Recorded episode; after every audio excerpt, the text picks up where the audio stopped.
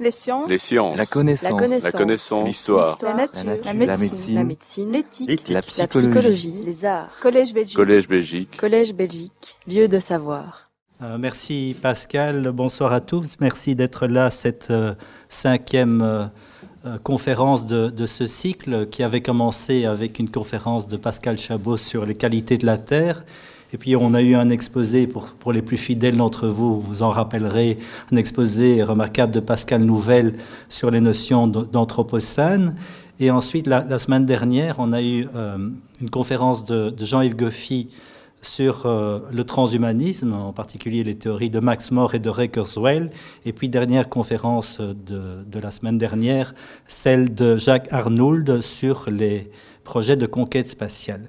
Ce soir, je vous propose en fait d'articuler ces deux derniers concepts, d'une part la question du transhumanisme et d'autre part la notion de euh, conquête spatiale. Voilà euh, le sommaire de, de cet exposé, de cette conférence. D'abord, vous parlez des, rêves de Mars, c'est-à-dire des projets actuels de, de conquête spatiale. Nous verrons que si au départ la conquête spatiale a été lancée par des États-nations comme euh, l'URSS et les États-Unis, aujourd'hui, euh, les entrepreneurs euh, privés jouent un rôle de plus en plus important. Et euh, parallèlement à, à, ces projets de conquête spatiale, j'étudierai, c'est le chapitre 3, Modifier l'homme pour coloniser l'espace, les projets de certains médecins qui souhaiteraient améliorer en quelque sorte, en tout cas modifier l'organisme des futurs astronautes pour leur permettre de euh, résister mieux euh, aux conditions difficiles de l'espace. Et donc nous sommes là dans une vision instrumentaliste de la technique et je confronterai cette vision instrumentaliste de la technique à la conception de la technique de Gilbert Otois. Alors, je ne sais pas si vous connaissez Gilbert Otois, c'est un philosophe euh, belge qui est mort euh, récemment, qui est mort en mars et qui a laissé une œuvre importante. Je le connais très bien puisqu'il a été mon, mon directeur de thèse, mon ami, mon collègue. Et je pense qu'il est intéressant de, de, confronter cette pensée de Gilbert Otois au rêve actuel euh, de la euh, technoscience. Nous verrons qu'une des idées de Gilbert Otois, c'est que la technoscience est le moteur, un des moteurs principaux de, euh, de notre civilisation. Et il considère que cette technoscience va engendrer des mutations, des transformations, y compris des transformations de l'humain.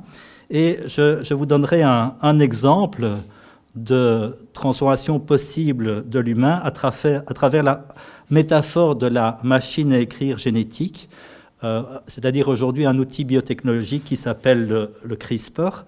Et je montrerai comment, effectivement, euh, cet outil technologique et d'autres pourraient engendrer une transformation en profondeur de la structure biologique de l'être humain. Et je conclurai par, euh, en répondant, essayant de répondre à la question avec Gilbert Otois, le transhumanisme est-il un, humanisme? Vaste programme.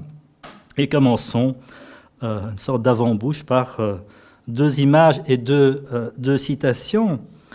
D'abord, ça, c'est l'image de Elon Musk, il y a trois semaines environ. il donne une conférence de presse et derrière lui, on, aperçoit, entreaperçoit son nouveau vaisseau euh, spatial qu'il a rebaptisé Starship. Une citation de, Gilbert Otois euh, euh, que j'ai trouvée dans, sa thèse de doctorat, qui date de 1976.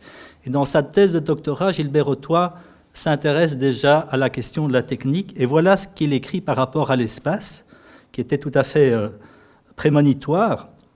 Rien ne vaut l'homme à l'exploration de l'espace extraterrestre, et si l'expansion cosmique est impossible, elle postule sans doute une symbiose de l'homme et de la machine, voire une reconstruction technique de l'homme dont nous n'avons pas idée. Nous verrons quels sont les projets euh, actuels qui correspondent à cette prévision de euh, Gilbert Otois. Voilà encore euh, une autre image, une autre photo de euh, Starship de euh, Elon Musk. Et une dernière citation avant de commencer l'exposé, euh, une citation d'Arthur C. Clarke que vous connaissez, qui est un auteur de science-fiction, qui a coécrit le script de 2001, L'Odyssée de l'espace. Si on a le temps, je vous montrerai un, court extrait ou deux courts extraits de ce film, aussi tout à fait avant-gardiste. Si nous étions immortels, les étoiles ne sembleraient pas lointaines. Gardons en tête cette citation de Arthur C. Clarke Si nous étions immortels, les étoiles ne sembleraient pas lointaines. commençons par euh, les rêves euh, liés à l'espace, les rêves de Mars. Et donc, je, le disais euh, au début de cet exposé, au départ, c'était surtout les, États-nations qui s'intéressaient à la conquête spatiale. On sait, les Russes, l'URSS avec Sputnik, et puis après les, les projets euh, de la, de la NASA, euh, Mercury, Gemini et puis toutes les missions Apollo. Mais aujourd'hui, les entrepreneurs privés, et en particulier Elon Musk, patron de SpaceX, donc Elon Musk est un milliardaire que, vous connaissez, qui a notamment aussi créé la Tesla, la voiture électrique, et au début des années 2000, il a lancé cette firme, de, cette agence spatiale qui s'appelle privée, qui s'appelle euh, SpaceX. Il y a un autre euh, milliardaire euh, américain, je crois aussi, Jeff Bezos, qui a lancé de son côté sa propre entreprise spatiale. Donc il y a eu deux, voilà, deux, ouvrages sur le, sur le sujet et un ouvrage en français sur ces nouveaux projets liés à la conquête spatiale. Alors, euh, voilà ce qu'écrit Elon Musk. Je veux rendre le rêve de Mars possible. Et, cela euh, dans le cadre de notre génération. Euh, il y a vraiment un moyen pour que tous ceux qui veulent se rendre sur Mars puissent s'y rendre. Et donc, il y a trois semaines, donc fin septembre 2019, euh, lors d'une conférence de presse euh, organisée dans son ranch de euh, Boca Chica au Texas, qui est à la fois son ranch et son, Houston personnel, sa base de lancement de, vaisseaux spatiaux privés. il, a, présenté ce nouveau vaisseau spatial qui n'a pas encore volé, mais euh, il prévoit euh, un vol autour, euh, autour de la Terre d'ici quelques mois, un premier vol habité en 2021, en 2023 un japonais qui a aussi milliardaire qui a qui l'a aidé à financer ses recherches, Yusaku Maezawa, il est prévu qu'il utilise le Starship pour faire un tour de la Lune. Et Musk prévoit une, mission cargo, c'est-à-dire sans être humain, vers Mars d'ici 2022 et quelques années plus tard, une mission avec équipage. Alors voilà, pour vous donner un peu l'idée, la tonalité et l'enthousiasme de ces entrepreneurs privés pour l'espace, voilà euh, un, bref extrait de la conférence de presse qu'Elon Musk a donnée donc il y a euh, trois semaines, je pense que c'était le 29 septembre, à Boca Chica. Donc c'est la première fois que j'intègre des vidéos dans un exposé, donc c'est très j'espère que tout va fonctionner. De toute façon, sinon, je vous résume euh, l'essentiel de ce qui a été dit. Voilà ce, discours très enthousiaste. Donc, il ne nie pas l'existence de problèmes sur Terre, mais en même temps il dit on va résoudre ces problèmes. Mais en même temps, il faut continuer à rêver. Et on a un choix, soit euh, euh, l'être humain et on le condamne à rester sur Terre, soit on transforme la civilisation humaine en une civilisation spatiale et l'espèce humaine en une euh, espèce interplanétaire. Donc c'est à la fois le rêve de Musk, c'est aussi le rêve de euh, Jeff Bezos, même s'il y a des, nuances quant au, projet qu'il souhaite réaliser. Et il y a trois ans, en, en, 2016, lors d'une conférence euh, d'astronautique euh, au Mexique. Elon Musk avait présenté de façon très détaillée, vous trouverez si vous le souhaitez la vidéo de cette conférence sur Internet, ses projets de colonisation de Mars. Alors on a envie presque de, de sourire, sauf que euh, Musk a déjà réalisé un certain nombre de projets et qu'il y a des ingénieurs, qu'il a fait des choses, qu'il a des contrats avec la NASA, notamment pour le Falcon 9 qui euh, va euh, délivrer de la marchandise à la station spatiale internationale. Donc, d'une certaine façon, SpaceX a déjà fait ses preuves, et même si ça nous paraît un peu fou d'envoyer des cosmonautes et surtout de créer une ville sur Mars, Musk a l'habitude de réaliser au moins en partie, euh, de réaliser au moins en partie ses projets. Donc voilà, euh, donc ça c'est dans le cadre de la conférence qu'il a donnée il y a trois ans. C'est un artiste qui a imaginé une maison sur Mars, mais ce que veut faire Musk, c'est vraiment créer une colonie, une colonie d'un million de personnes d'ici la fin du siècle. Donc ça semble assez peu euh, crédible, mais euh, néanmoins, euh, il, a, il a des projets et en fait, son vaisseau spatial de Starship peut contenir, peut emmener une centaine d'astronautes et il souhaite construire plusieurs stations spatiales pour faire l'aller-retour entre la Terre et Mars. Voilà l'autre milliardaire, Jeff Bezos, patron d'Amazon et aussi de Blue Origin. Alors, il y a un point commun entre ces, milliardaires américains qui dirigent des firmes liées aux, technosciences hyper contemporaines, c'est que très souvent, ils sont proches du transhumanisme. On sait que les GAFA, donc Google, Amazon, Facebook, Apple, euh, soutiennent euh, l'agenda des, des, transhumanistes. On vous a déjà parlé la semaine dernière du transhumanisme. Je ne vais pas y revenir, mais en gros, disons que le transhumanisme, c'est une philosophie qui considère que il faut utiliser la technoscience pour améliorer, je mets ce, terme améliorer entre guillemets, pour améliorer l'être humain, pour euh, lui permettre d'être en meilleure santé, de vivre plus longtemps. On verra que le fait de vivre plus longtemps, c'est très important pour euh, les futurs astronautes, euh, d'améliorer les, fonctions cognitives, et tout cela dans l'espoir des transhumanistes pour être plus heureux. Moi-même, je ne suis pas transhumaniste, mais mon ami et collègue Gilbert Autois euh, l'était, même si c'est d'une façon un peu différente des euh, transhumanistes, de transhumanistes comme euh, Nick Bostrom ou Julian Savulescu, qui sont aujourd'hui les chefs de file du transhumanisme. Donc Jeff Bezos, lui aussi, est très proche philosophiquement de ce courant de pensée, et lui aussi a des rêves de Mars, ou plutôt des rêves de créer des colonies spatiales, puisque la particularité de Jeff Bezos, qui par ailleurs a aussi créé un un, engin spatial capable d'atterrir sur la Lune qui va probablement être utilisé dans les prochaines années. Son rêve à long terme, c'est de créer des colonies spatiales, hein, des sortes de, vaisseaux spatiaux qui sont interconnectés, un peu comme dans, les livres de, de science-fiction, en recréant une sorte de nature euh, artificielle. Évidemment, là, on est très loin de la réalité et ce sont des projets à long terme. Donc on a euh, d'une part des milliardaires qui ont euh, l'envie, le désir. Nous verrons que le, désir est, euh, est, un concept qui intervient aussi dans la pensée de, Gilbert Autoin. Donc, euh, euh, il y a d'une part la technoscience qui est le moteur de la société, le carburant de, ce moteur, ce sont les désirs humains. Et bon, je pense que Gilbert Autoin ne pensait pas particulièrement aux désirs des milliardaires américains, mais peu importe, c'est pertinent dans ce cadre-là. Mais pour réaliser ces projets, il y a évidemment des risques. On sait que l'espace, c'est très dangereux. Il y a bien sûr les, accidents. Voilà une photo de, euh, de la mission Apollo 1.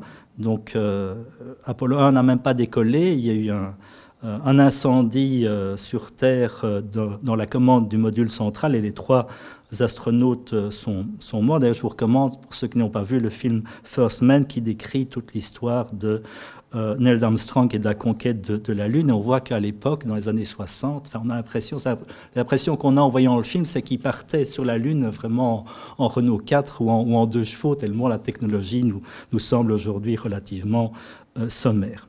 Et bien sûr aussi les, euh, d'autres accidents comme, les deux navettes spatiales. Ici, vous avez une, image de la réentrée dans, l'atmosphère de Columbia qui a mis fin d'une certaine façon au pour un temps au programme euh, spatial américain.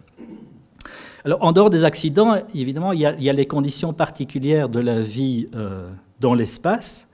Et euh, Jacques Arnould, la semaine passée, a parlé des risques liés à la pesanteur. Donc, vivre en apesanteur, ça a l'air amusant euh, quelques minutes, mais quand on vit en apesanteur pendant une longue période de temps, et il faut environ six mois pour aller sur Mars, cela pose des problèmes, notamment des problèmes d'atrophie musculaire, puisque les, les muscles ne fonctionnent pas, et aussi des problèmes d'ostéoporose, une fragilisation des, os qui peuvent avoir des conséquences graves à long terme.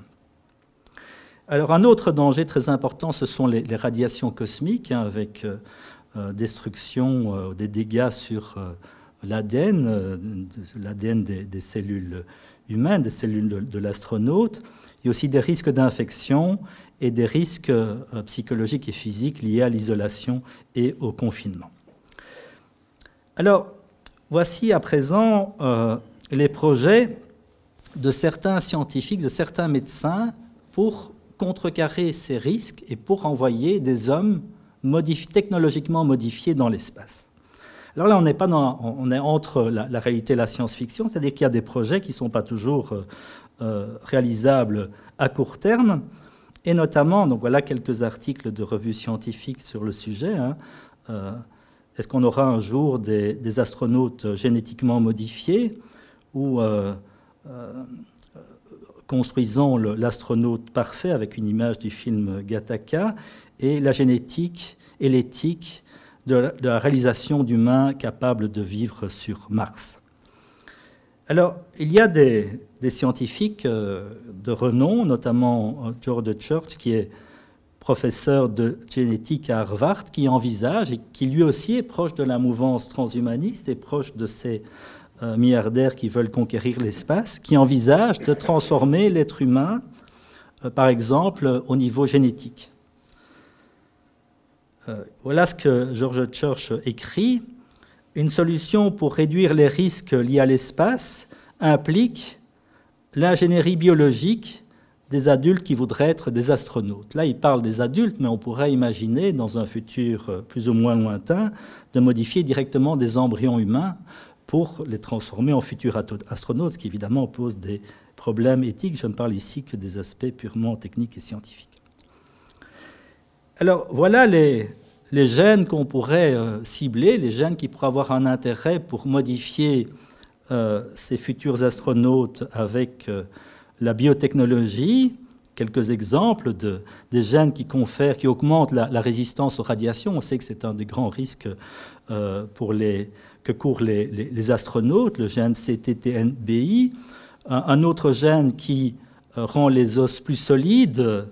Un troisième gène qui permet à des personnes de vivre avec moins euh, d'oxygène. C'est un gène qu'on retrouve par, exemple dans les populations du Tibet.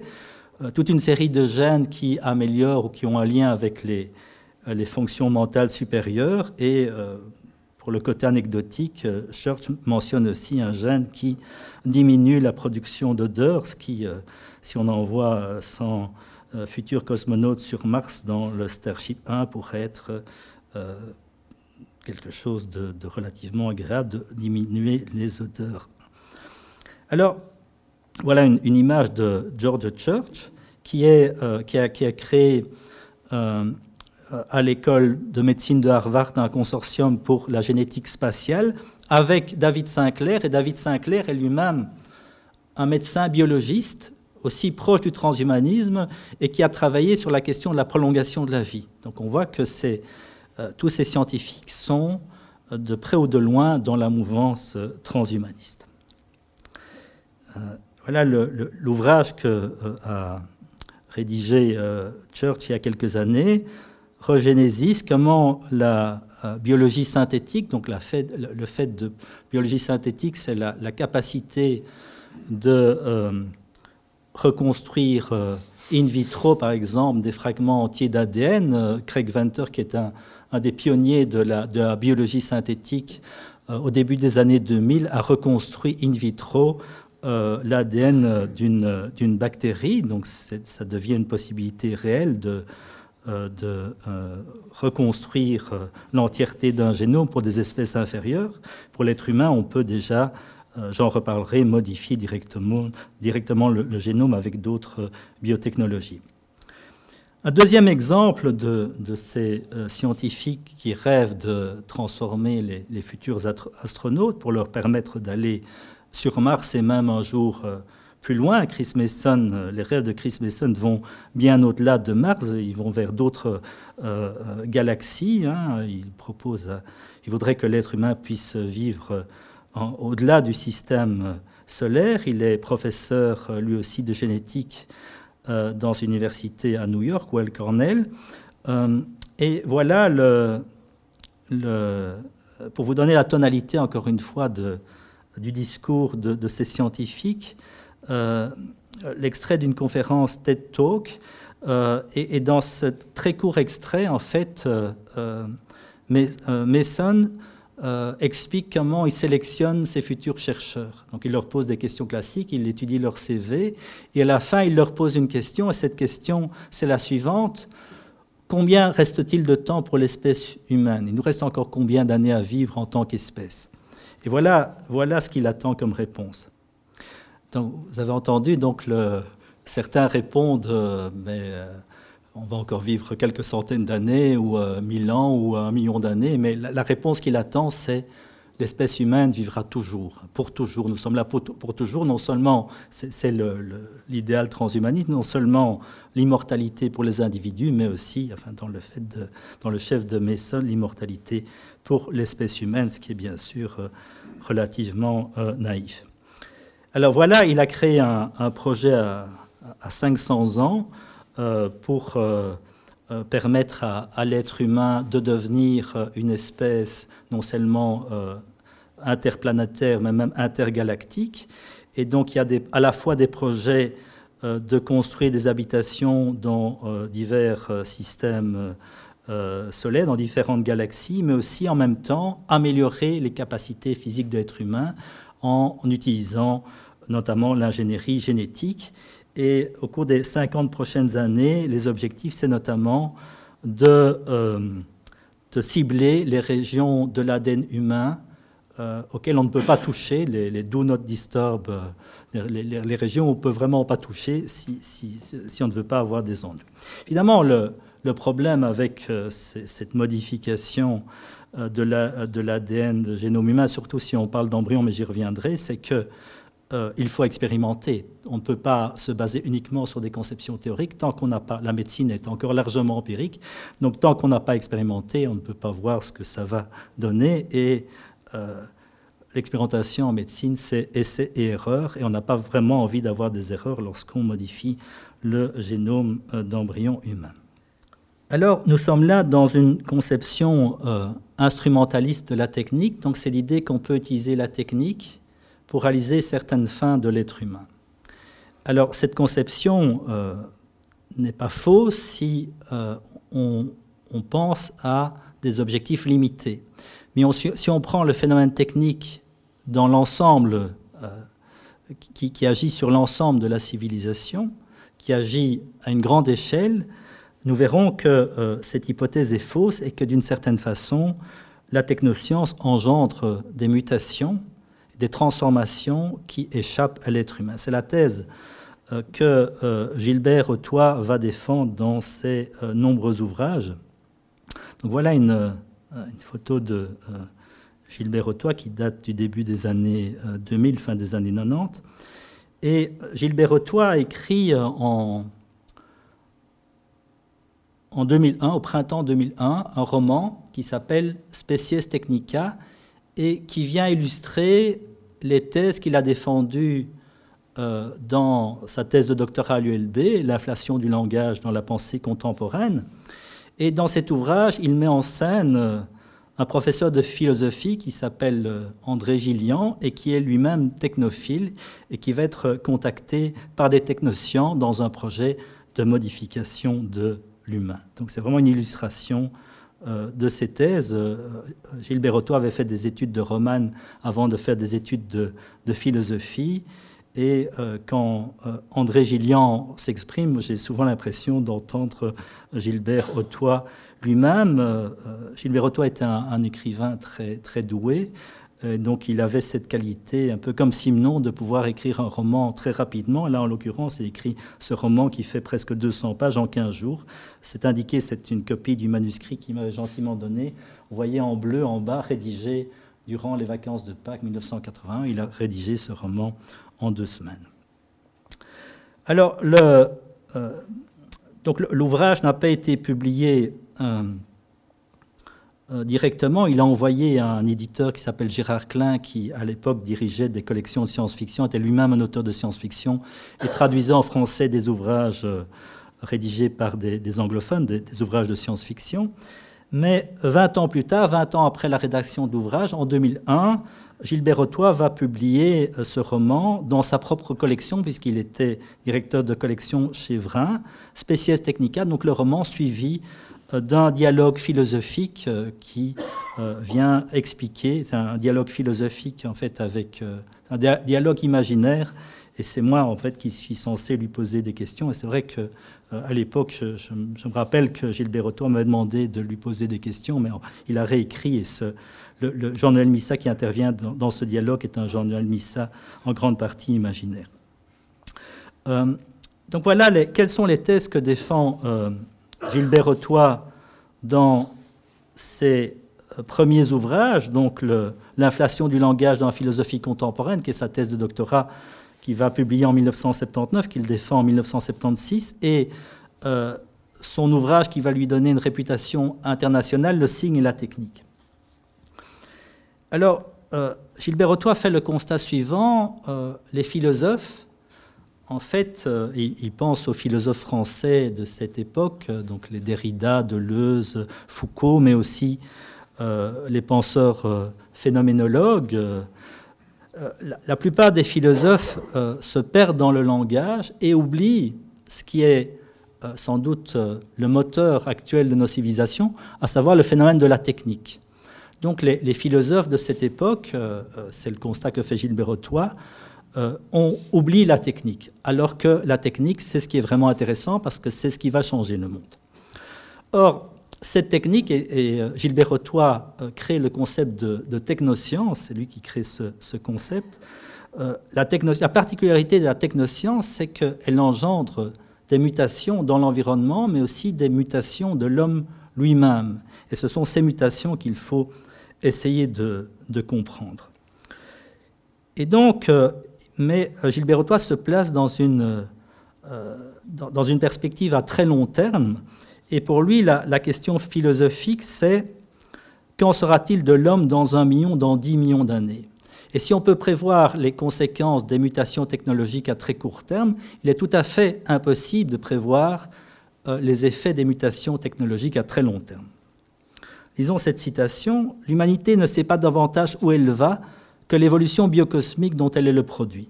Qu'en sera-t-il de l'homme dans un million, dans dix millions d'années? Cette question est légitime et profondément philosophique. Ce n'est d'ailleurs pas à proprement, parler, à proprement parler une question qui attend une réponse. Elle n'a d'autre fonction que de placer l'homme et le temps dans une lumière distincte de l'éclairage historiciste anthropologiste. Et si toute lumière vient de cet éclairage, alors la question projette tout simplement hors de la lumière. Donc la technoscience engendre des transformations, des mutations, mais on est incapable de, dire à long terme quels vont être les résultats, les conséquences de ces mutations. Et donc l'erreur fondamentale, c'est de considérer que la technoscience prise dans son ensemble peut être utilisée comme un instrument par l'homme pour réaliser ses fins. C'est ce que pensent aujourd'hui les, scientifiques qui travaillent euh, pour la NASA et pour euh, les milliardaires qui s'intéressent à la conquête spatiale. Voilà ce qu'écrit Gilbert Autois dans Le signe et la technique, qui est en quelque sorte le résumé de, de sa thèse de doctorat de 1976. Il écrit Une erreur entraîne à croire que la croissance technique serait gouvernée par la subjectivité créatrice de l'homme. Il s'agit de la conception erronée de la technique comme pur moyen, instrument au service de l'homme. Et lorsque il cite Alvin Toffler, parce que. Gilbert Autois n'avait pas une grande culture scientifique à l'époque, il avait fait des études de romane et des études de, philosophie lorsqu'il écrit sa thèse de doctorat, mais quand il était jeune, il s'est beaucoup intéressé à la science-fiction. C'est pour ça que dans la troisième partie de sa thèse, il parle du phénomène technique. Et euh, il, acquiert euh, une culture scientifique, notamment en lisant les futurologues de, l'époque. Euh, des, personnes comme Alvin Toffler ou Vance Packard ou d'autres. Et voilà ce qu'écrit Alvin Toffler dans un de ses ouvrages, le choc du futur. Euh, et voilà le, constat que, fait Gilbert Autois. Le choc du futur d'Alvin Toffler s'achève sur une invitation qui est en même temps un glorieux devoir. L'homme se doit aujourd'hui d'assumer consciemment son évolution, qu'il devient capable d'infléchir grâce aux, nouveaux outils biotechnologiques. Et Gilbert Otto ajoute Il y a dans cette vision une grande naïveté et une profonde cécité à l'égard de la nature et des conséquences réelles de ces nouveaux pouvoirs échus à l'homme. Et c'est là que euh, Gilbert Ottois introduit le concept de, mur cosmique ou de transcendance noire. C'est l'idée qu'effectivement la, technoscience engendre des mutations, des transformations de l'homme, mais en même temps, à long terme, personne, on, ne peut pas avoir une idée précise de ce que vont être ces transformations, et c'est pour ça qu'il utilise le terme de mur cosmique ou de transcendance noire pour euh, euh, parler de ces modifications. Et dans, la, postface, il, a, écrit une postface euh, lors de la réédition du signe de la technique en 2018. il ajoute que ce concept de transcendance noire ou de mire cosmique est proche du concept de singularité. Voilà, euh, je vais à présent reprendre un exemple précis qui est mentionné par Gilbert Rotois dans son ouvrage de 1984, puisque déjà en 1984, dans le signe La Technique, euh, Gilbert Rotois donne des exemples de mutations possibles de l'être humain engendrées par les, biotechnologies. Et euh, il mentionne une métaphore qui est une métaphore qui vient de Joël de Ronet, qui évoque l'hypothèse d'une machine à écrire génétique. Hein. C'est une métaphore qui aujourd'hui est devenue désuète, mais nous sommes dans les années 80. Euh, les années 80, c'est l'époque où on commence à acheter des, ordinateurs personnels. Moi, personnellement, j'avais écrit mon, mémoire de, fin euh, de, licence avec une machine à écrire, et ce n'est que pour ma thèse de doctorat que je suis passé à l'ordinateur. À l'époque, j'avais un Mac qui n'avait même pas de disque dur. Donc, le, concept de machine à écrire génétique, donc l'idée qu'on va taper le texte euh, du génome. Alors, euh, à l'époque, on parlait de manipulation génétique. Aujourd'hui, le nouveau concept, c'est euh, le concept d'édition du génome. C'est un concept euh, qui, a été introduit après la découverte d'une technologie dont vous avez probablement entendu parler, qui s'appelle le, CRISPR. CRISPR, c'est un outil biotechnologique qui permet de couper et de coller l'ADN, donc d'éditer le génome de l'ADN. Évidemment, on avait déjà des outils pour recombiner l'ADN, mais ils étaient beaucoup moins efficaces et beaucoup moins précis que le CRISPR-Cas9. Donc euh, cet outil biotechnologique a été découvert un peu par hasard par euh, deux chercheuses, euh, Jennifer Doudna, qui est une chercheuse américaine, et Emmanuelle Charpentier, qui est une chercheuse française. Et en fait, elles ont découvert cet outil biotechnologique dans la nature. Le, CRISPR, au départ, c'est un outil qu'on trouve dans des bactéries qui sont attaquées par euh, des virus à ADN. Donc le virus attaque la bactérie, euh, injecte son ADN dans la bactérie et la bactérie se défend en coupant avec cet outil biotechnologique le virus, l'ADN du, virus. Et en même temps, euh, la bactérie, toujours grâce à cet outil biotechnologique naturel, va intégrer les fragments d'ADN dans son propre génome pour lui donner une sorte d'immunité génétique contre les futures attaques euh, virales. Et donc, Doudna et Charpentier, de façon indépendante, ont perçu l'intérêt de cet outil biotechnologique naturel euh, pour l'utiliser pour recombiner l'ADN. Et on a aujourd'hui un, outil extrêmement puissant pour recombiner n'importe quel euh, génome de n'importe quelle cellule vivante, que ce soit euh, une cellule de plante, d'un animal, ou même, et ça pose évidemment des problèmes éthiques, le, le génome d'un embryon humain. Alors, encore une fois, c'est, on va pouvoir, c'est, le, discours de Jennifer Doudna, c'est bientôt, c'est le début de la fin des maladies génétiques grâce à cet outil mais c'est toujours la même question de l'effacement des frontières entre le thérapeutique et le mélioratif. On sait que euh, la médecine, la biomédecine euh, euh, découvre, d'ailleurs en dehors de tout agenda transhumaniste, découvre de nouveaux médicaments ou de nouvelles technologies. Et ces médicaments, ces technologies peuvent être utilisés d'abord pour essayer de guérir les malades, mais aussi souvent pour améliorer les fonctions physiques et mentales de l'individu. Et donc, c'est une, couverture du Time Magazine d'il y a quelques années. On imagine le bébé parfait qui aura des, des muscles de sprinter, les, muscles du Saint Bolt, qui ne sera pas euh, chauve, qui aura quotient intellectuel très élevé, de faibles risques de développer une maladie d'Alzheimer, etc.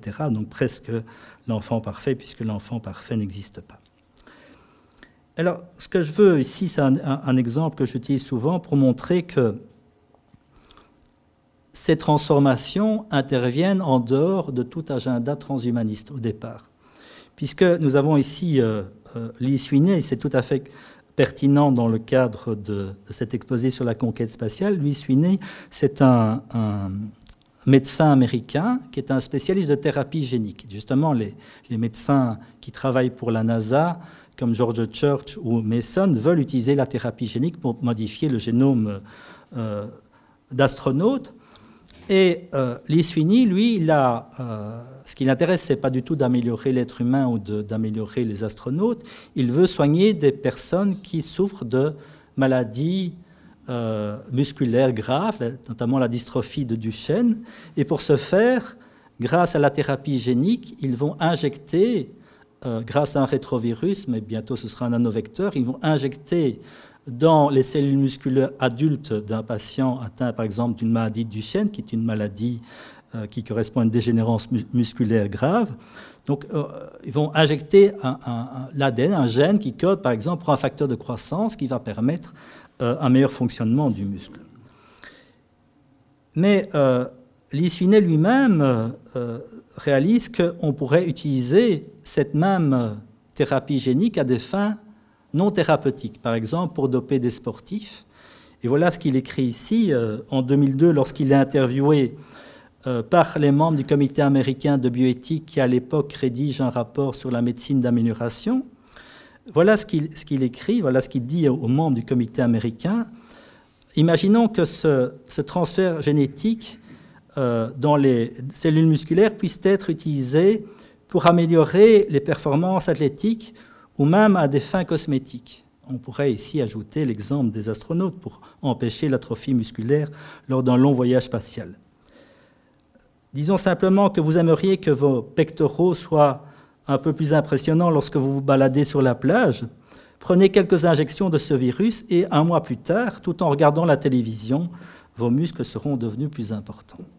Et avec la, même technique, on peut, euh, mais en, travaillant directement sur des embryons de souris, on peut créer des souris de Schwarzenegger qui ont une musculature extrêmement importante.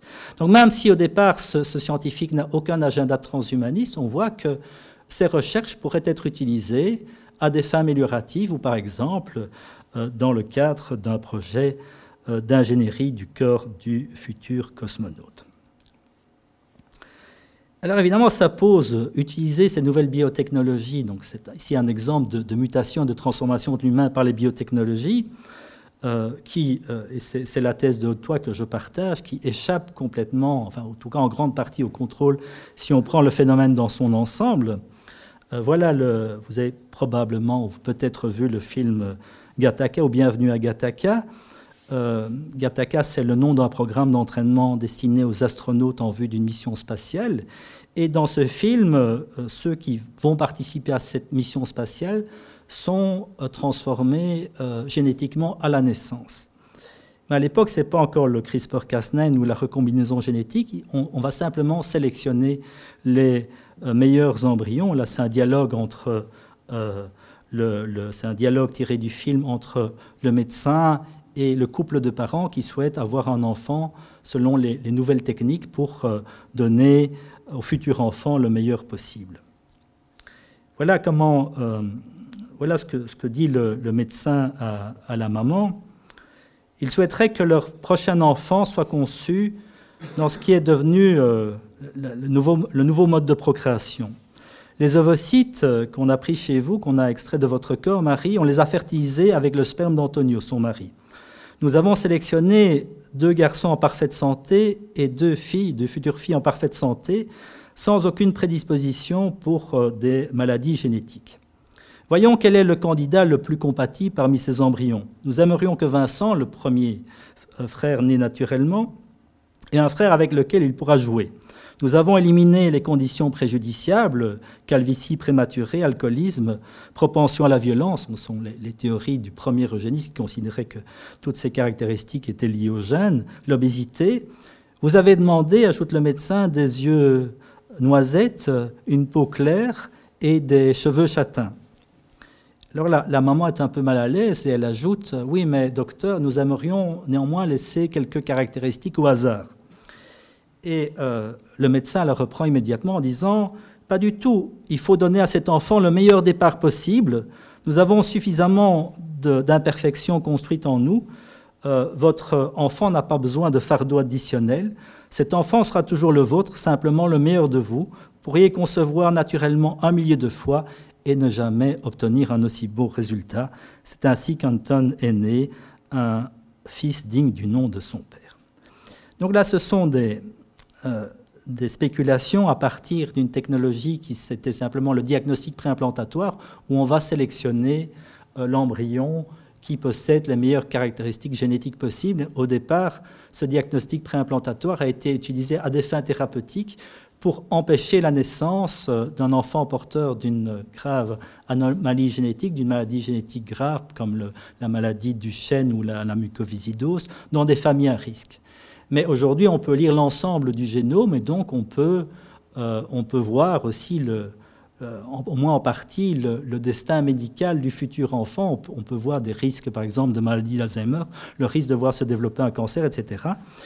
Et euh, aujourd'hui, on a cette nouvelle technologie qui est le CRISPR-Cas9 qui va sans doute permettre un jour de modifier directement et donc de corriger les erreurs qu'on perçoit dans le génome du futur embryon. Alors ça euh, a soulevé évidemment un, débat euh, scientifique et éthique considérable. Et dès 2015, euh, il y a un colloque, un sommet international sur l'édition du génome humain, avec à la fois des, scientifiques qui viennent présenter leurs recherches, mais aussi des philosophes et des éthiciens qui débattent des questions éthiques. Et dans ce débat, il y a des penseurs conservateurs euh, comme Habermas, euh, Sandel ou euh, Fukuyama qui considèrent qu'on ne peut pas utiliser ces biotechnologies pour modifier à des fins amélioratives le génome d'un embryon humain. Alors, un des arguments donc des, philosophes qui au départ ne s'intéressaient pas du tout aux biotechnologies comme Habermas, ont euh, écrit des ouvrages euh, sur le sujet au début des années 2000, et notamment l'ouvrage d'Habermas, Le futur de la nature humaine. Et encore une fois, euh, je répète que cette technologie du CRISPR-Cas9 a été découverte tout à fait par hasard, sans aucun agenda transhumaniste, et pourtant, l'introduction de cette biotechnologie pose des questions par rapport à la modification et à l'amélioration, à la transformation de futurs êtres humains. L'argument central d'Habermas est, le suivant. Euh, il faut interdire toute modification à des fins amélioratives du génome humain. Donc il veut créer une sorte de onzième commandement, tu ne toucheras pas au génome humain. Euh, pour la raison suivante, un, enfant ou un adolescent peut se rebeller contre une modification environnementale, une modification symbolique, il ne peut pas se rebeller contre une modification biotechnologique de son génome. Euh, ce qui veut dire, c'est que si les parents imposent, par exemple, à un enfant 5 euh, heures de piano par jour pour qu'il devienne un grand pianiste ou 6 ou 7 heures euh, de tennis pour qu'il devienne numéro, pour qu'il devienne numéro 1 à l'ATP, l'enfant, à un certain moment, s'il n'est pas agacé, pourra répondre Mais papa, j'en ai marre de jouer au tennis, moi je veux faire autre chose, je veux jouer au football, ou je veux devenir poète, etc. En revanche, euh, l'enfant, c'est le raisonnement d'Abermas, que je vais critiquer dans un instant, ne peut pas se rebeller contre une modification génétique. Et donc, euh, l'enfant, l'adolescent, pourra reprocher à ses parents en leur disant Mais euh, pourquoi est-ce que tu as modifié mon génome? Pourquoi est-ce que tu as modifié mon essence? Ce que Habermas ne voit pas, de mon point de vue, c'est que la technologie change la donne. Et donc, Michael Sandel défend des idées assez proches Michael Sandel est un autre, c'est un très très bon philosophe, mais qui, était membre du comité américain de bioéthique et qui défend euh, l'idée, qui définit le bioconservatisme, il faut respecter le donné naturel. Donc on peut utiliser toutes ces biotechnologies à des fins thérapeutiques, mais pas à des fins de transformation de l'être humain. Il écrit ce petit, ouvrage de Case Against Perfection pour défendre ces, idées. Ce que ne voient pas euh, ces penseurs bioconservateurs qui utilisent souvent l'expression jouer à Dieu, en, supposant que ce n'est pas bien de jouer à Dieu. Donc jouer à Dieu, c'est utiliser la biomédecine à des fins non thérapeutiques pour transformer l'être humain. Ce qu'ils ne voient pas, c'est qu'il y a un déplacement des limites entre euh, ce qui dépendait de nous et ce qui dépend aujourd'hui de nous. Euh, cette transformation de ce qui dépend de nous à la suite de, euh, de découvertes, par exemple dans le domaine des biotechnologies. En l'occurrence, on ne peut pas encore le faire tout à fait aujourd'hui, même si on a déjà euh, modifié un embryon humain. Vous avez probablement entendu parler de ce scientifique chinois qui, il y a un peu plus d'un an, a modifié le génome d'un embryon euh, en Chine pour euh, insérer un gène de résistance au virus du, sida, avec un protocole expérimental très, très approximatif, mais ça c'est un autre problème. donc, quand je dis que la technologie change la donne, c'est-à-dire qu'on va passer d'une situation euh, de destin génétique à une situation de choix génétique. Jusqu'à présent, euh, quand on a des enfants, moi j'ai deux enfants, je me suis à aucun moment posé la question euh, quels vont être les, gènes de ces enfants. Simplement, c'est la loterie naturelle.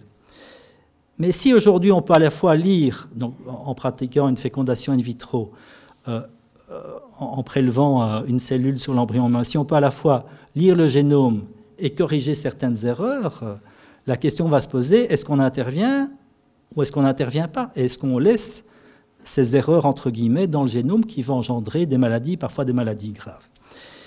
Et rationnellement, euh, certains parents penseront que c'est plus raisonnable d'intervenir.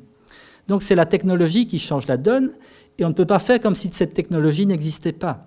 Donc il faut bien euh, que quelqu'un réponde à la question, est-ce qu'on intervient sur le génome ou on laisse le génome tel qu'il était naturellement? Et dans les deux cas, la réponse est un choix.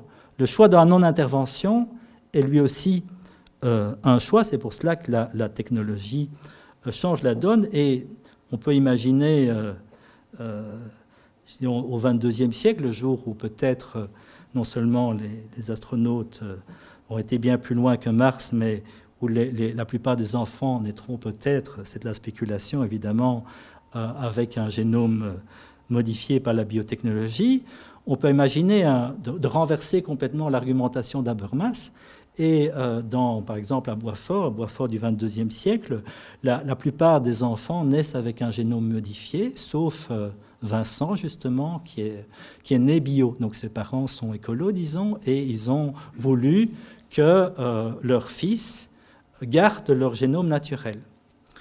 Euh, pour des motifs d'ailleurs tout à fait respectables. Ils sont des, parents bioconservateurs et ils considèrent que c'est mieux de, laisser faire le hasard, de respecter la nature, et donc ils n'ont pas modifié le génome de Vincent. Mais euh, Vincent voit les capacités de ses petits copains qui, euh, après les 4 heures à l'école, n'ont plus besoin d'étudier, ont toute l'après-midi libre, alors que Vincent, lui, il n'a pas ces gènes qui permettent d'avoir de, meilleures, fonctions cognitives, une plus grande intelligence, etc., etc. Et donc il doit travailler et il reproche à ses parents, mais pourquoi tu m'as pas donné tous ces avantages? Pourquoi tu m'as laissé mon génome naturel? Alors voilà, c'est pas ici pour prendre position, mais simplement pour dire la technologie change la donne, et cette technologie qui va permettre des modifications et peut-être un jour de modifier euh, le génome de futurs astronautes, euh, a été est une découverte de hasard, et c'est cette technologie qui, euh, qui change, qui va peut-être changer au moins en partie le destin de l'humanité. Alors il y a des philosophes qui sont opposés à ces modifications. Vous trouvez aussi des philosophes qui sont, défendent des positions inverses et qui considèrent que euh, oui, euh, on a des raisons d'intervenir sur le génome, on a des bonnes raisons, et euh, nous voyons que ces, raisons sont assez proches des raisons invoquées par les scientifiques qui veulent modifier le génome des futurs astronautes. Voilà par exemple la position de John Harris, qui est un philosophe britannique, qui a lui-même participé au débat sur la technologie du CRISPR lors du premier colloque de 2015. il y a un deuxième colloque en 2017 où le scientifique chinois a exposé ses idées. Et John Harris a écrit un bouquin, notamment ce bouquin Enhancing Evolution, donc Améliorer l'évolution, dans lequel il défend l'idée qu'il y a un devoir d'améliorer l'être humain. Euh, donc c'est un, philosophe proche du transhumanisme, mais il considère qu'il n'est pas un transhumaniste. Voilà les, arguments euh, développés par John Harris dans un, article publié dans le Guardian en 2015. Euh, pourquoi on ne doit pas arrêter l'édition du génome humain Parce que certains ont, proposé un moratoire, hein, comme dans les années 70, au début de, de l'ère de la manipulation génétique, à l'époque où on modifiait des virus ou des bactéries. Paul Berg et ses collègues, un biologiste moléculaire, ont proposé un moratoire et pendant un an, on a arrêté les recherches parce que modifier des virus ou des bactéries pouvait engendrer la création de, micro-organismes pathogènes qui pourraient euh, euh, envahir euh, et contaminer des, êtres humains. donc on a proposé un moratoire, mais John Harris, donc ce moratoire, il n'a pas personne n'a voulu l'imposer pour finir. Et John Harris euh, s'est battu pour qu'on n'impose pas ce moratoire. Voici ses arguments. Il y a un moment où nous souhaiterons échapper à la fois à notre fragile planète, donc voilà un argument similaire à, l'argument euh, invoqué pour modifier les, cosmonautes, et en même temps euh, notre fragile nature. Une façon d'améliorer les capacités, c'est en améliorant directement la nature humaine avec ces nouveaux outils biotechnologiques. Quand on, peut le faire de façon relativement raisonnable. Nous avons donc un devoir moral à poursuivre l'investigation scientifique sur euh, les techniques d'édition du génome avant de pouvoir faire un choix rationnel il ne faut pas arrêter maintenant. Et donc, euh, John Harris défend l'idée qu'il faut utiliser ces techniques parce qu'un jour, ces techniques euh, nous seront utiles pour transformer directement notre biologie, pour nous permettre de mieux résister, soit sur la Terre, soit dans l'espace. Alors, euh, ce n'est qu'un exemple possible des transformations de l'humain, donc je ne vais pas détailler toutes les transformations possibles, mais simplement pour vous donner une idée. Euh, voilà le, rapport dont je vous parlais de, euh, au-delà de la thérapie, qui est un rapport du Comité américain de bioéthique publié en 2002-2003, qui à l'époque était un document euh, qui avait été rédigé pour contrer le mouvement transhumaniste qui était en train de naître fin des années 90, début des années 2000 dans les pays anglo-saxons. Et les quatre chapitres de ce rapport correspondent aux quatre grands domaines de la médecine d'amélioration, de meilleurs enfants, euh, Better Children, c'est-à-dire l'idée qu'on va pouvoir sélectionner et modifier directement le génome d'embryons humains, la question de l'amélioration des performances sportives, qui est un peu marginale ici, des corps sans âge, là qui nous concerne directement, puisque c'est la possibilité de prolonger la vie, encore une fois par des outils euh, médicaux, biomédicaux, biotechnologiques, et des âmes heureuses, les modifications de l'humeur et des fonctions cognitives par la technoscience, par des médicaments, mais aussi par des nouvelles euh, technologies comme les implants cérébraux ou les interfaces cerveau-machine. Alors je, vais simplement, je vais simplement évoquer très rapidement euh, un des possibles, à savoir le, troisième domaine, la question de la prolongation de la vie, parce qu'évidemment, rappelez-vous la citation de, euh, de Clark, si nous étions immortels, les étoiles ne sembleraient pas lointaines. Alors pour aller sur Mars, il ne faut que six mois, mais si on envisage sérieusement d'aller dans d'autres galaxies, d'envoyer des humains dans d'autres galaxies. Peut-être qu'on ne le fera jamais, je ne sais pas si c'est un rêve accessible ou pas, mais imaginons que ce rêve soit accessible. Si on veut envoyer euh, euh, des êtres humains euh, dans une galaxie qui se, trouve à plusieurs années à, pardon, à plusieurs années lumière, il pourrait être utile de prolonger la vie de ces astronautes. D'ailleurs, dans le film L'Odyssée de l'espace, on préserve trois des membres d'équipage pour leur permettre euh, de, de, ne pas trop puiser dans les ressources du vaisseau euh, spatial. Et donc ça semble être euh, un idéal inaccessible de prolonger la vie, et pourtant, même des scientifiques qui ne sont pas transhumanistes considèrent que c'est un objectif tout à fait raisonnable à moyen terme. Et aujourd'hui, un certain nombre d'expérimentations scientifiques montrent que le vieillissement n'est pas quelque chose d'inéluctable. Donc si vous entendez quelqu'un qui vous dit nous sommes la dernière génération de mortels, c'est certainement un transhumaniste. Mais si vous entendez quelqu'un qui, vous dit, comme euh, Steve Ostadt, un homme qui vivra 150 ans est déjà né aujourd'hui, c'est peut-être un scientifique sérieux, ce qui est le cas d'Ostadt. Alors je ne vais pas rentrer dans les détails parce que ce n'est pas vraiment le propos de, de, cet exposé, mais on a montré, différents scientifiques et différentes recherches ont montré, encore une fois, que le vieillissement n'est pas quelque chose d'inéluctable. On peut, par exemple, ce qu'a fait Despignot, accélérer euh, en, modifiant, en, bloquant ou en libérant la production de télomérase. Euh, on peut euh, accélérer le vieillissement d'une cellule. Et puis après, si on relibère la télomérase, on peut inverser ce vieillissement. Donc la souris rajeunit, ce qui montre d'une certaine façon que euh, le vieillissement n'est pas quelque chose d'inéluctable. Il y a des recherches sur la drosophile réalisées par Michael Rose depuis les années 80. Et Michael Rose, dans son autobiographie intellectuelle, écrit euh, euh, la, durée de vie est tout à fait modulable. Dans mon laboratoire, je peux l'augmenter, la diminuer à volonté. Évidemment, il parle de drosophile, pas encore d'être humain. Mais les premières recherches sont, réalisées sur des organismes relativement simples. C'est le cas par exemple, des recherches de Leonard Guaranti, encore une fois, qui est un des qui était le patron de David Sinclair, qui maintenant travaille avec euh, George Church pour euh, euh, essayer de modifier le, corps des astronautes. Voilà ce que Leonard Guaranti, qui a lui découvert les gènes de la longévité. Il a découvert l'existence de gènes de la longévité, pas encore chez l'être humain, dans des organismes très simples comme la levure, hein, que, le pâtissier utilise, un organisme que le pâtissier utilise, ou boulanger, ou euh, Cynthia Kenyon, euh, sa collègue, a travaillé sur euh, le ver de terre. Et en modifiant, en activant ces gènes de la longévité, ou en les modifiant biotechnologiquement, on a pu multiplier par deux ou par trois, ou même par cinq, l'espérance de, vie de, ces organismes relativement simples. Voilà ce qu'écrit Leonard Granti. Je pensais que le vieillissement était simplement quelque chose qui vous arrivait, un phénomène sur lequel on n'avait pas de prise. Les travaux sur de petits animaux comme la levure ou le ver ont montré que les gènes peuvent avoir un effet important sur la durée de vie. Ils vivent deux fois plus longtemps, mais ils sont aussi en meilleure santé. Cela nous apprend que le vieillissement est un phénomène beaucoup plus plastique et modulable que nous le pensions avant d'entreprendre ces euh, recherches.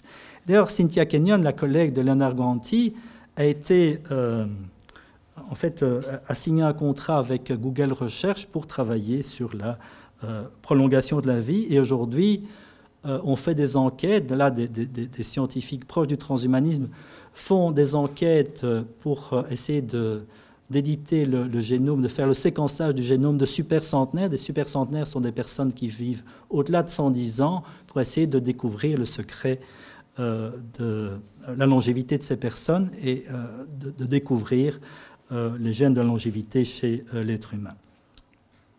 Alors évidemment, euh, aujourd'hui, il n'y a rien de très efficace pour prolonger la vie de l'être humain, malheureusement, à part peut-être la restriction calorique, mais rien ne dit que dans un futur plus ou moins euh, proche, on pourra prolonger la vie avec des outils euh, biotechnologiques.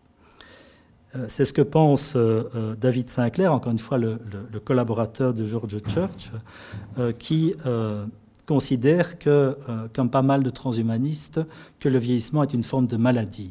Nick Bostrom, euh, qui est un des chefs de file du transhumanisme, dans une euh, vidéo, dans une conférence qui m'a toujours frappé, que j'ai vu, que j'ai visionné il y a peut-être une quinzaine d'années, explique que le grand problème c'est la mort. Hein, donc c'est, le, grand problème c'est la mort. On se dit bon, mais c'est un problème philosophique, quoi. Philosophie, c'est apprendre à mourir, mais quand, euh, Bostrom dit le grand problème c'est la mort, il considère que c'est un problème technique à résoudre. Donc l'idée que le vieillissement c'est une maladie, qu'on peut trouver des solutions pour résoudre de façon technique ce problème. Donc c'est l'idée que le, euh, et là ce n'est qu'un exemple, et on pourrait multiplier les exemples, c'est que l'idée de, Gilbert Rotois que la, technoscience va euh, engendrer des transformations en profondeur qu'on ne peut pas prévoir à, très long terme. Et évidemment, un des risques possibles, si on considère que c'est un risque, c'est de, en transformant l'humain à, long terme, de, sortir de l'être humain, de créer euh, des êtres biologiques ou non qui ne seront plus humains, qui, n'auront plus les caractéristiques de, l'espèce humaine. Euh, un des derniers ouvrages de, Gilbert Rotois, euh, c'est C'est sans doute le meilleur ouvrage en français sur le, transhumanisme. Il a été publié, je pense, en 2018, Philosophie et idéologie transposthumaniste. Je me rappelle avoir eu une conférence avec euh, Gilbert il y a, il y a quelques mois, il y a six mois peut-être, euh, où on parlait des différents sens du posthumanisme. Et il me dit, mais va voir dans la Bible. Et donc la Bible, pour lui, il disait ça de façon humoristique, évidemment, c'était son ouvrage sur le, sur le transhumanisme. Donc j'ai été voir dans la Bible, et au chapitre 8, effectivement, il y a les euh, différentes définitions euh, du concept de posthumanisme.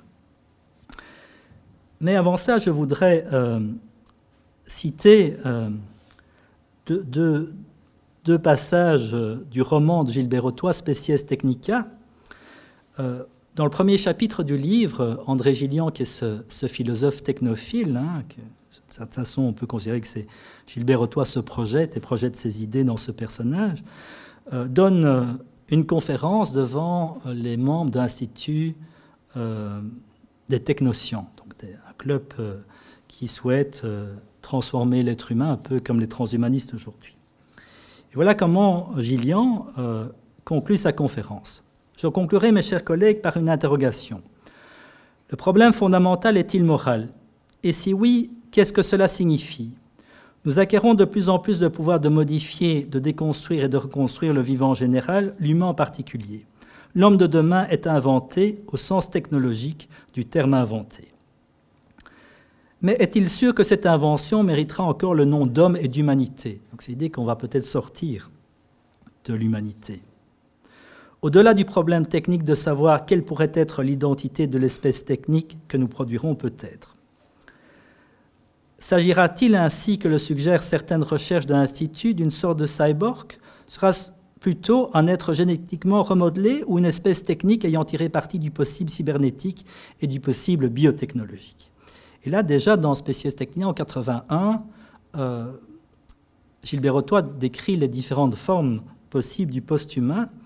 Voilà comment il reprend ce concept de post-humain dans euh, son ouvrage euh, de 2018, Idéologie et philosophie trans-post-humaniste. Donc il y, a, trois concepts possibles du, du post-humain. Le premier, c'est une sorte de transhumanisme extrême, c'est-à-dire on va tellement, on, part de, de l'homme biologique, on le transforme, et la transformation est tellement radicale qu'on aboutit à quelque chose qui n'est plus tout à fait humain. Je, lis un, les usages de transhumanisme, transhumain posthumanisme comme quasi synonymes. Donc on considère que le, posthumanisme et le transhumanisme, euh, ce sont des concepts plus ou moins synonymes. Le plus, le plus, significatif de ces usages est le posthumanisme de l'amélioration transhumaniste extrême qui conduirait à long terme hors de l'espèce humaine. Donc on part d'un homme biologique on le transforme par la technoscience et à un certain moment, on crée une autre espèce. Euh, le deuxième euh, concept, nous concerne moins ici, c'est le posthumanisme euh, qui, qui n'est pas, après l'humain, c'est après l'humanisme, c'est une critique au sein des sciences humaines de l'humanisme classique. Et ce posthumanisme-là ne concerne pas nécessairement les technosciences puis il y a une troisième, version du concept de post-humain où on ne parle plus de l'être humain, mais on parle, on parle directement de machines.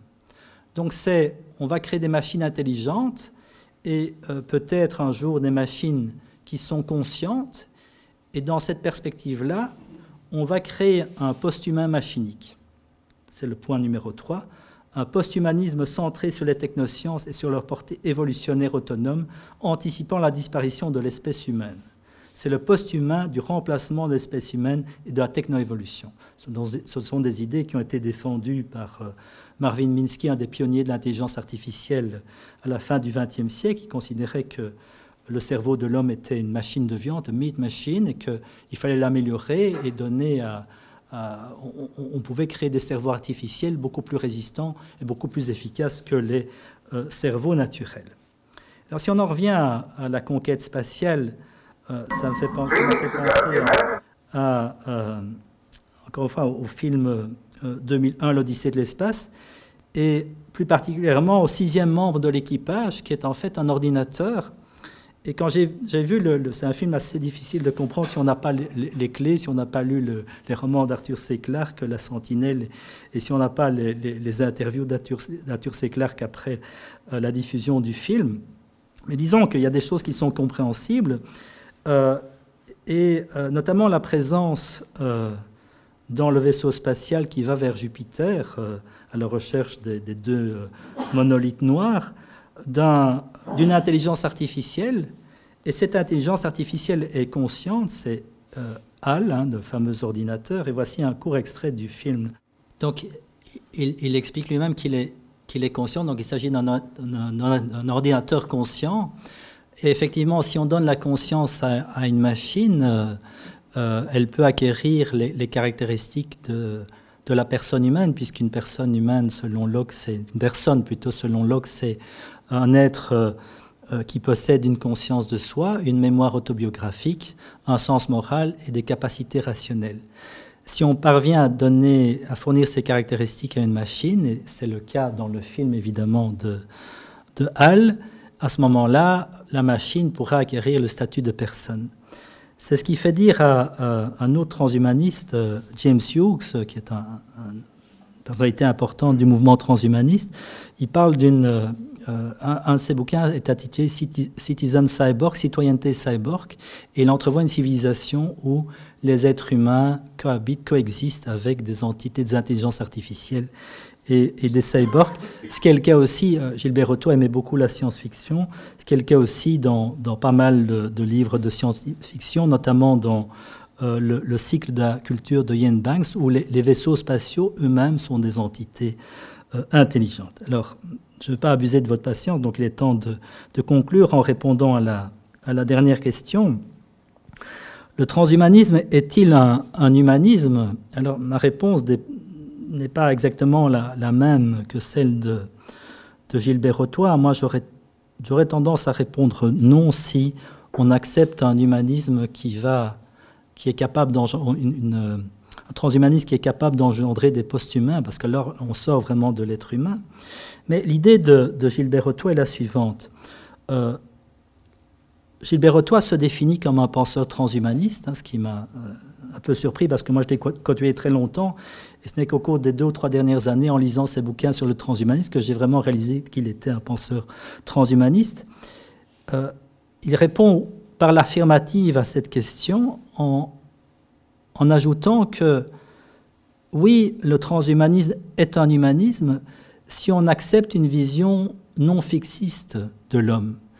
Donc, euh, d'une certaine façon, euh, Gilbert Rotois défend un humanisme évolutionniste, un humanisme qui, accepte l'évolution de l'homme, bien sûr par euh, l'éducation et par l'environnement, des modifications symboliques de l'homme, mais qui accepte aussi des modifications technoscientifiques de l'être humain. Et dans ce sens-là, il considère que le transhumanisme est un humanisme et il se rattache fort au courant de pensée de, Julian Huxley, qui était le premier directeur de, l'UNESCO, qui a euh, créé le concept de transhumanisme. Et Julian Huxley, qui était un, évolutionniste euh, bien connu, auteur de la théorie synthétique de, l'évolution, défend l'idée du transhumanisme comme un, humanisme euh, évolutionniste. Voilà, j'avais encore, deux ou trois citations, mais je pense que je mon exposé a déjà été très long, donc s'il y a des questions, bien sûr, j'y répondrai volontiers. Les sciences. Les sciences. La connaissance. La connaissance. L'histoire. La, nature. La, médecine. La médecine. L'éthique. La, psychologie. Les arts. Collège Belgique. Collège Belgique. Collège Belgique. Lieu de savoir.